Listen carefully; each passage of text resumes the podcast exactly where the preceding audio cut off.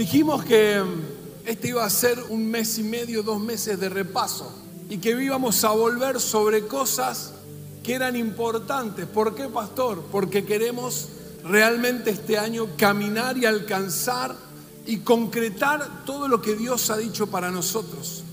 Que tu vida, nosotros que somos la iglesia, desarrollemos y alcancemos el mayor potencial en todo lo que hacemos. Pero para eso entiendo que tenemos que volver sobre algunas cosas que son importantes, anclar nuestra vida a esas verdades, anclar nuestra vida a lo que Dios nos ha dicho en lo particular, en lo individual, como familia y como iglesia, para de esa manera proyectarnos a lo que va a venir, poder tomar envión. Es como que estamos, el avión está antes de despegar.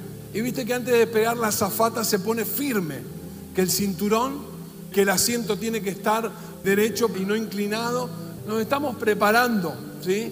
Todos con el cinturón puesto, todos tomando firmeza para despegar e ir hacia destino, yo lo creo. Y entonces, antes de empezar a carretear, antes de empezar a tomar vuelo, viene Dios a decirnos algunas cosas otra vez, para anclar nuestra vida, para que esos sean puntos de anclaje que nos permitan este año avanzar y crecer. Avanzar y crecer. Decíamos el domingo pasado, tenemos el fundamento que es Cristo y vamos a edificar familia, nuestro desarrollo económico y nuestro desarrollo ministerial. ¿Sí o no? Decíamos que lo ministerial no tenía que ver con que íbamos a ser pastores, líderes, músicos, sino con el desarrollo de la adoración, el servicio, el dar y el predicar. ¿Sí? Eso fue lo que hablamos. Y que la manera práctica tenía que ver, habíamos visto en la palabra, poner en práctica lo que Dios decía, era vivir una decisión, ser obedientes o esforzarnos en la obediencia y honrarlo a Dios. Hablamos de estas tres cosas. Esto era lo que nos va a permitir, esto es lo que nos va a hacer que nuestra vida tenga equilibrio entre nuestra vida familiar, aquello que llevamos adelante, que lo representamos con la economía, pero hablamos de profesión, estudio, vocación, lo que haces y también nuestra vida ministerial. Lo toqué la semana pasada, pero hoy quiero sumergirme e ir más profundo. No, no es que voy a hablar del equilibrio otra vez, en, en este rompecabezas o en esto que queremos ir armando. ¿Qué nos va a llevar? ¿Qué nos va a permitir sostener esto en el tiempo como un estilo de vida? Y de eso un poquito quiero hablarte. Te predico, te comparto, te enseño, pero créeme que este tema del que te quiero hablar hoy, soy el primero en tomarlo, abrazarlo, por el cual estoy muy ocupado. Y quiero hablarte de la vida mediante el Espíritu. ¿Cómo vamos a hacer? ¿Cómo llevaremos adelante? ¿Cómo podremos lograr ese equilibrio? ¿Cómo podremos lograr los objetivos? ¿Cómo podremos hacerlo? Y esta es la gran verdad que hoy te quiero compartir. Espero poder ser claro, espero poder compartirte todo lo que tengo en el corazón. Y es esto, la vida mediante el Espíritu. Muchas veces la gente se confunde o piensa que ser parte de una iglesia te hace tener una vida espiritual o ser espiritual. Muchas veces pensar que pertenecemos a cierta denominación o ser parte de una comunidad cristiana nos hace vivir en el espíritu o que tener prácticas religiosas hace que el espíritu rija nuestra vida. Y en realidad muchas veces quedamos atrapados en el hacer, en la rutina y en la religiosidad y no podemos o no tenemos la capacidad de saber esto es la vida de Dios, esto es una vida y un caminar en el Espíritu. Me entré en una cantidad de normas, entré en una rutina, entré en una estructura. Y lo digo para que podamos todos juntos mirarnos en ese espejo, porque te decía recién, yo soy el primero que busco con ahínco y con mucha ganas que esta palabra que hoy te quiero compartir sea una realidad en mi vida.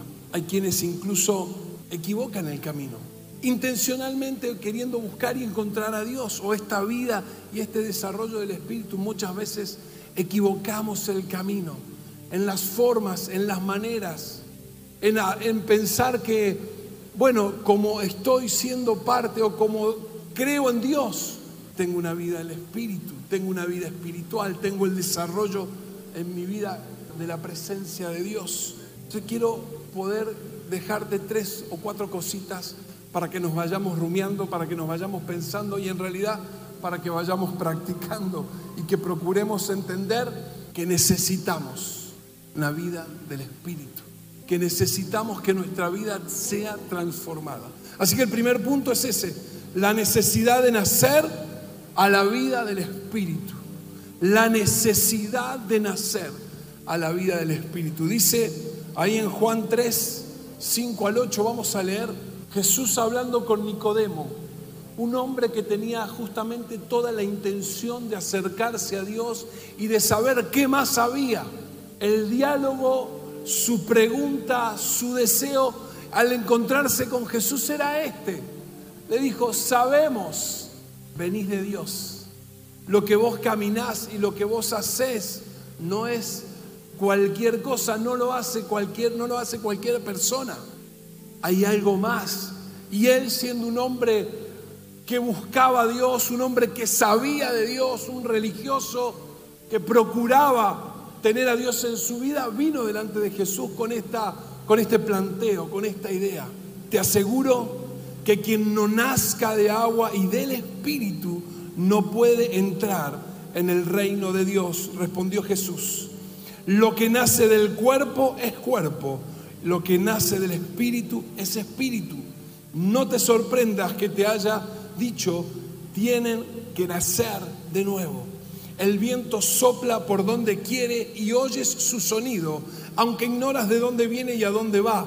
Lo mismo pasa con todo el que nace del Espíritu.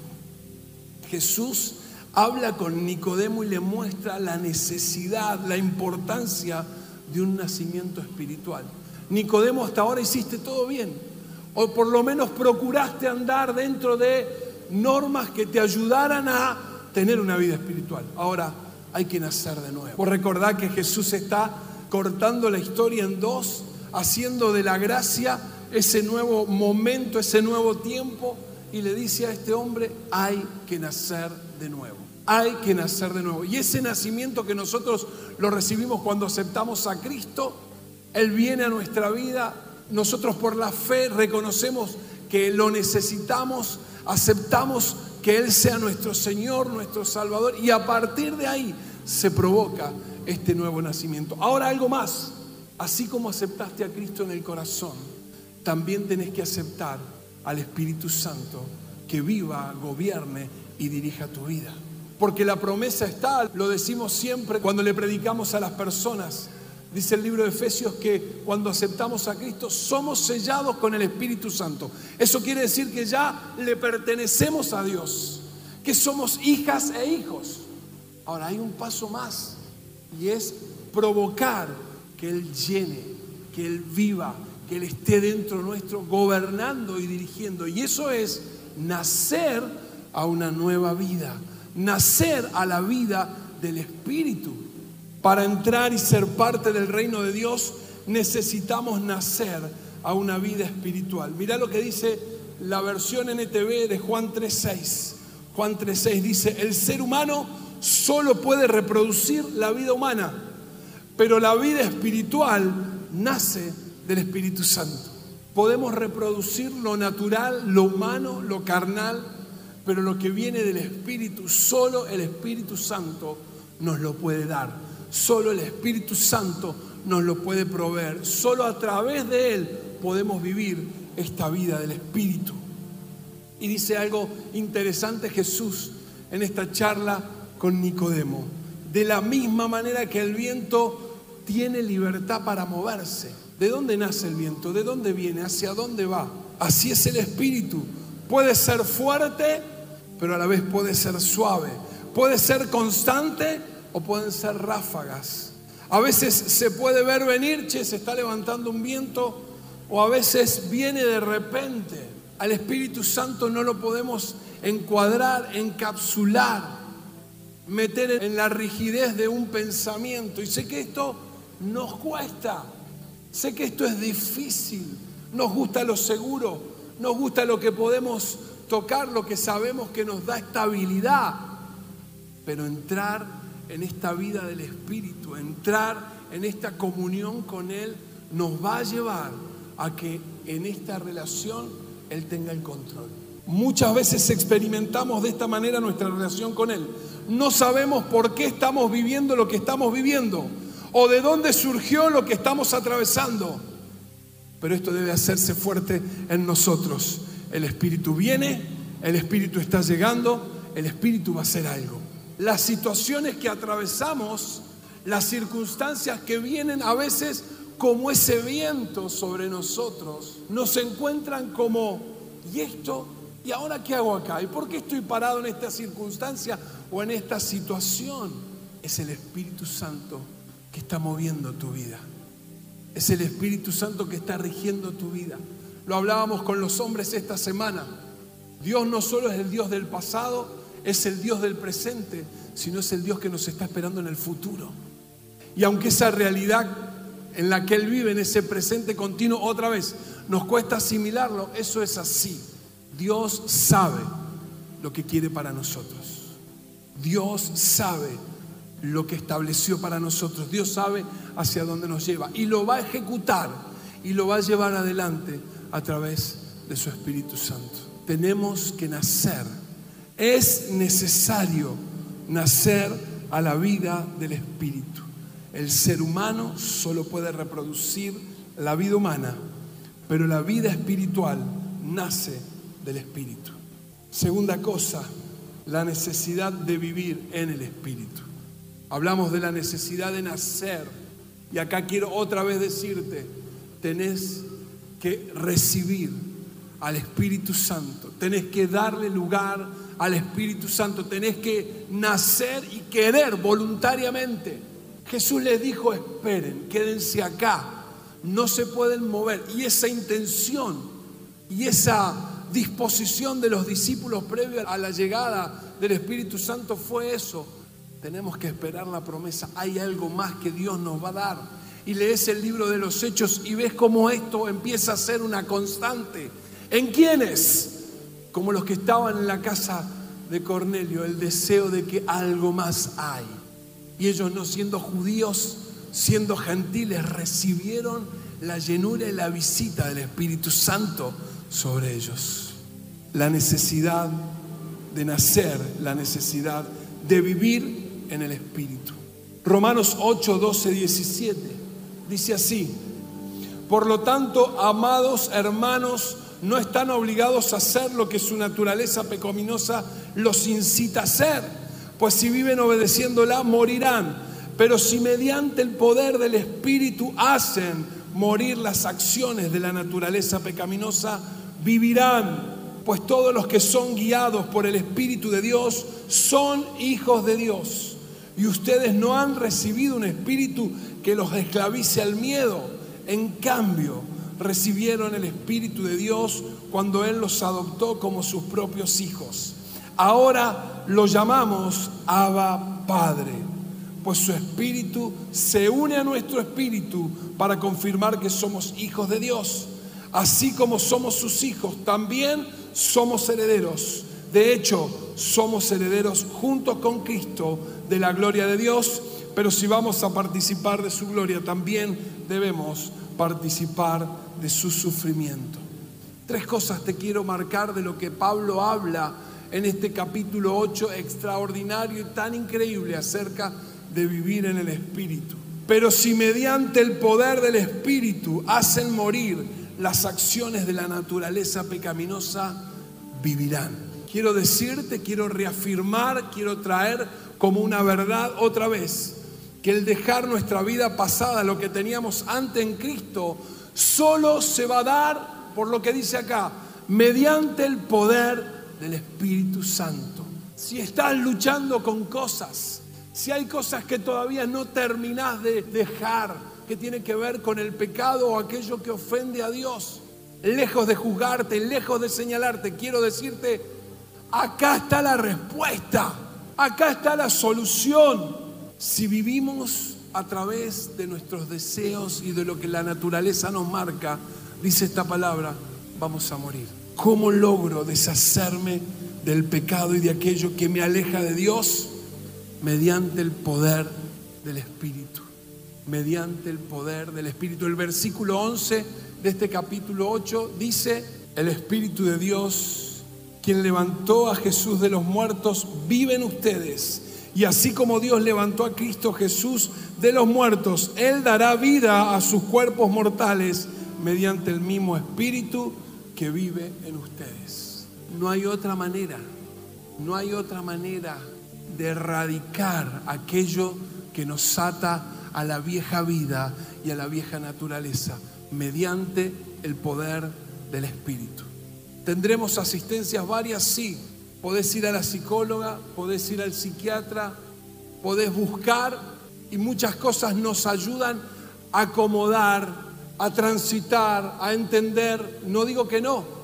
Ahora, la profundidad de lo que nos pasa y que esto, como dice Jeremías, sea arrancado para plantar lo nuevo, viene del Espíritu, de vivir en el Espíritu. Así que hoy Dios pone delante nuestro esto para que lo abracemos o no. Pero yo este 2023 quiero dejar de pelear con el gordito Fernando que me tiene lleno. Quiero dejar de pelear con el Fernando que todavía cosas que no tracciona. Quiero dejar de pelear y en el nombre de Jesús quiero levantarme por la fe y caminar y seguir siendo transformado. Si no estamos experimentando su poder transformador, no le estamos dando lugar a nuestra vida. Es casi matemático. Y no digo que es todo de, repente y perfecto, nada que ver. Pero si no estamos pudiendo paso a paso ir cumpliendo. Ya hoy grito menos que ayer, ya hoy estoy menos iracundo que ayer, ya hoy miento un poquito menos, o me doy cuenta más rápido, o puedo salir este, del robar, o, o del tratar mal a mi esposo, a mi esposa, a mis hijos. Si no hay un crecer, déjame decirte, lo estás haciendo con tus fuerzas y no estás dejando que Él manifieste el fruto de estar en nosotros. Lo segundo, dice acá clarito, pues todos los que son guiados por el Espíritu de Dios son hijos de Dios, son hijos de Dios. Otra gran verdad que vino a establecer el Señor Jesús y esta vida en Él. El Espíritu Santo nos hace hijos. Dice que el Espíritu de Dios habla a nuestro espíritu y nos permite saber que somos personas libres sin temores y sin miedos. Personas libres, sin temores y sin miedos. Personas libres, sin temores y sin miedos. Eso es un hijo, esa es una hija. Sabe el padre que tiene y a pesar de la propia naturaleza, tiene libertad. Deja el temor, deja el miedo. Jesús vino a establecer esta gran verdad. Somos hijos de Dios. ¿Qué termina de mostrar? ¿Qué termina de manifestar este ser hijos? Que Él nos guía, que Él nos guía, que Él nos guía. Y lo último de este punto, así que como somos hijos, también somos sus herederos. Somos hijos y somos herederos. El vivir en el Espíritu nos hace herederos de una vida plena y de una vida eterna. De una vida plena aquí y una vida eterna en el cielo vivir mediante el Espíritu nos hace ser herederos, hijos y herederos. ¿Sabes que cuando no tenemos esta convicción de ser hijos, nos gobierna el temor, el miedo y nos hace caminar, transitar de acuerdo a nuestras propias fuerzas? Están nuestras capacidades, lo hemos hablado siempre, dadas por Dios. Pero cuando tenemos el temor, cuando no tenemos esa revelación de sabernos hijos, traccionamos, decidimos, caminamos y vivimos de acuerdo a lo que nos parece, de acuerdo a nuestra propia fuerza, de acuerdo a nuestro propio criterio. Y eso, ¿sabes qué hace? Que tarde o temprano, de manera cíclica, nos cansemos, nos agotemos, nos frustremos, no querramos saber más nada. ¿Por qué? porque te ves empujando vos, porque te ves decidiendo vos, porque vos estás confiando en lo que vos podés hacer y no en lo que Dios puede hacer en vos. Ser herederos, ser herederos de una vida plena acá y de una vida eterna. Qué cosa más extraordinaria saber que después de la muerte no termina todo.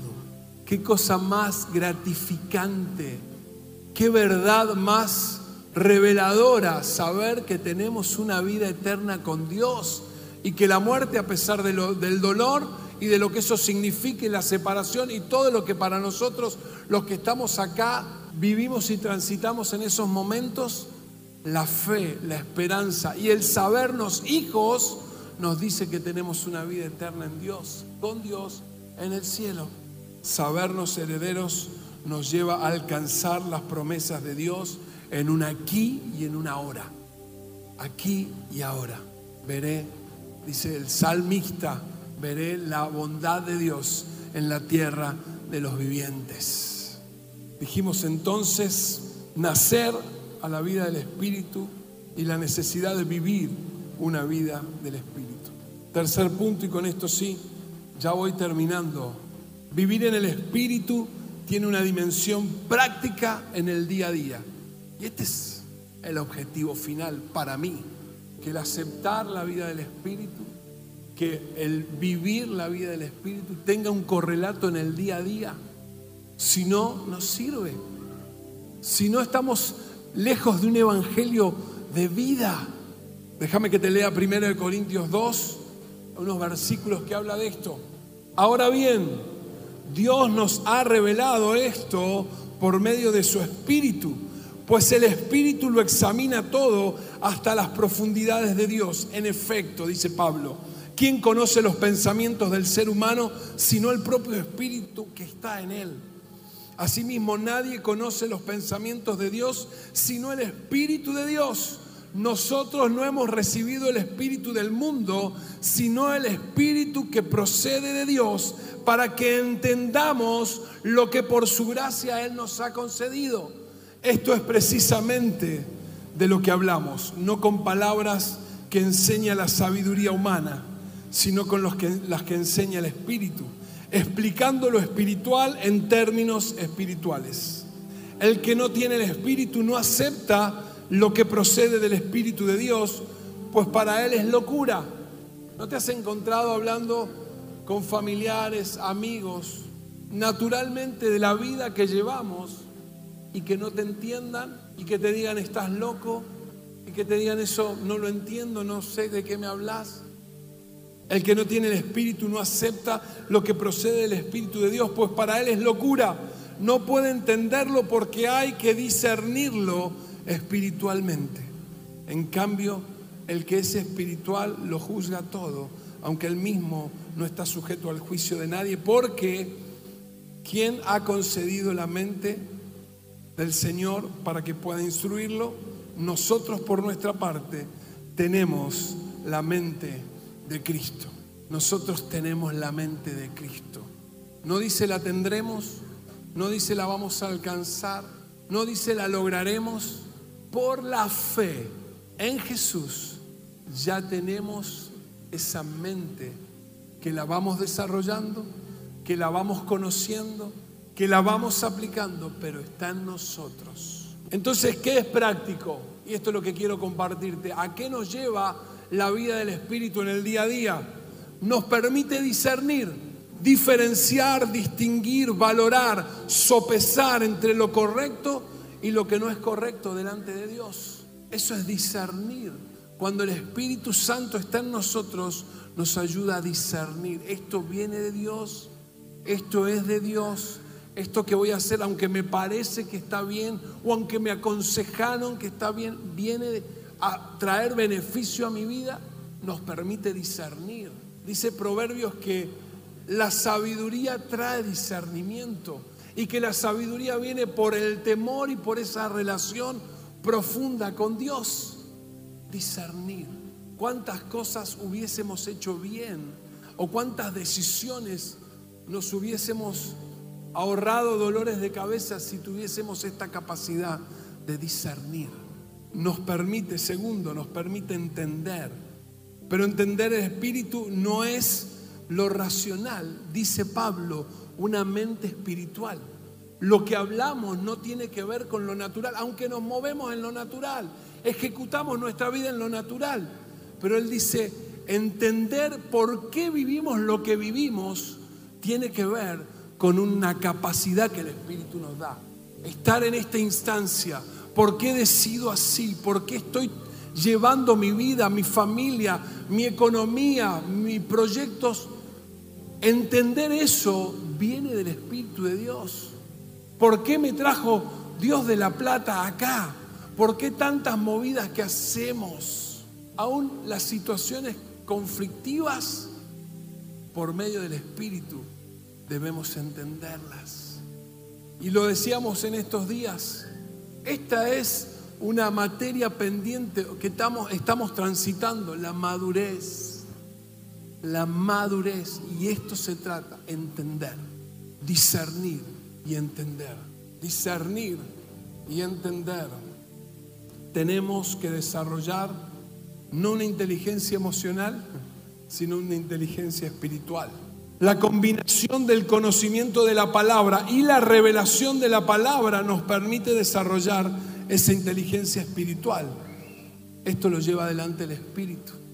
La fuente es la palabra y la revelación que tengo sobre la misma para aplicarla sobre mi vida.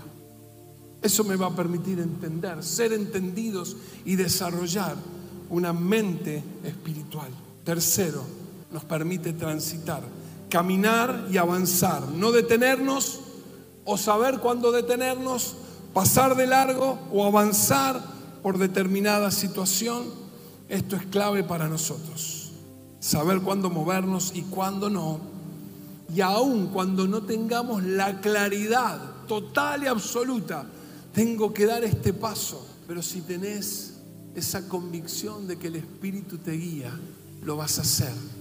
Quizás no tenés todo el juego, no tenés todas las cartas que quisieras, no tenés todos los elementos para decidir, pero hay algo en vos que te dice, tengo que hacerlo, tengo que tomar esta decisión, tengo que mudarme, este cambio de trabajo es necesario, esta cantidad de horas que estoy trabajando no me sirve, no me ayuda, tengo que estar más tiempo en casa, pero si hago esta movida, el sueldo es menos, aún cuando no entendamos todo. Si confiamos y ponemos nuestras decisiones en sus manos, siempre nos llevará a buen puerto. Siempre nos llevará a transitar buen puerto. Y lo último, nos permite decidir. Es esta, este rompecabezas, el discernir, el entender, transitar y decidir. ¿Qué hacer y qué no hacer? ese ejercicio básico antes de tomar una decisión, donde analizamos y está bien, pensamos lo que tenemos por delante, pero muchas veces nos toca esto. Señor, acá está. ¿Cómo lo hago? ¿Cómo decido? ¿Cómo me muevo? Vivir en el Espíritu nos lleva a aprender que Dios nos va a hablar. Qué importante esto. Antes de decidir. ¿Vos sabés que algunos, y está bien que lo hagan, a veces critican mi lentitud para las decisiones. Pero quiero y procuro esto, orar y preguntarle a Dios qué hacer.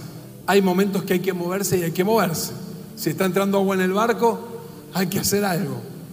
Pero hay momentos donde necesitamos orar, ayunar y buscar de Dios para que nuestra decisión sea certera. Visiones, sueños, yo creo esto. Dios traerá visiones, Dios traerá sueños, Dios traerá palabra revelada, Dios te dará consejo a través de tu líder y de tu pastor, a través de nuestras esposas y de nuestros esposos, y a través de las circunstancias. Dios nos habla. Por eso es aprender a discernir y a escuchar y a entender para poder tomar decisiones en Él. Solo hablarte del Espíritu, solo traerte pasajes bíblicos solo profundizar la doctrina del Espíritu, estoy lejos de eso. Estoy lejos y seguro que me puede faltar un montón de cosas para decir. Lo que yo quiero para mi vida y invitarte a vos, que este año sea un año donde vivamos una vida mediante el Espíritu Santo. Y se puede lograr. Es una decisión que debemos tomar. Seguir como hasta ahora, que hemos estado bien, que quizás hemos alcanzado cosas, o poder ir avanzando aún más, aún más, aún más y salir del conformismo, y salir de que esto es lo que me tocó y salir de que, bueno, no voy a poder más. No, no, no, no. Mediante el Espíritu y su poder, nuestra vida puede ser transformada. Nuestra vida es transformada. Una vez nos tocó aceptar a Cristo en el corazón y después de ahí todos los días seguir decidiendo por Él. Yo quiero hoy dejarte esto, esta invitación a vivir naturalmente lo sobrenatural, a saber que se puede, a saber que hay un poder que viene del cielo y está a nuestra disposición, a saber que aunque la religión nos quiera abrazar, la rutina nos quiere encadenar nuestra mente y nuestros pensamientos, nuestras frustraciones, nos quieran impedir avanzar, crecer, conocer más a Dios. Hay un poder que viene del cielo, que sopla sobre nuestra vida y que justamente hace eso. Trae vida, vida, vida, vida. Dios te bendiga. Este es nuestro destino, ser personas que vivan una vida espiritual. En Dios lo vamos a alcanzar, con Él lo vamos a lograr. Amén. Abraza a alguien que tengas al lado, decirle, Dios te bendiga. Este es tu año.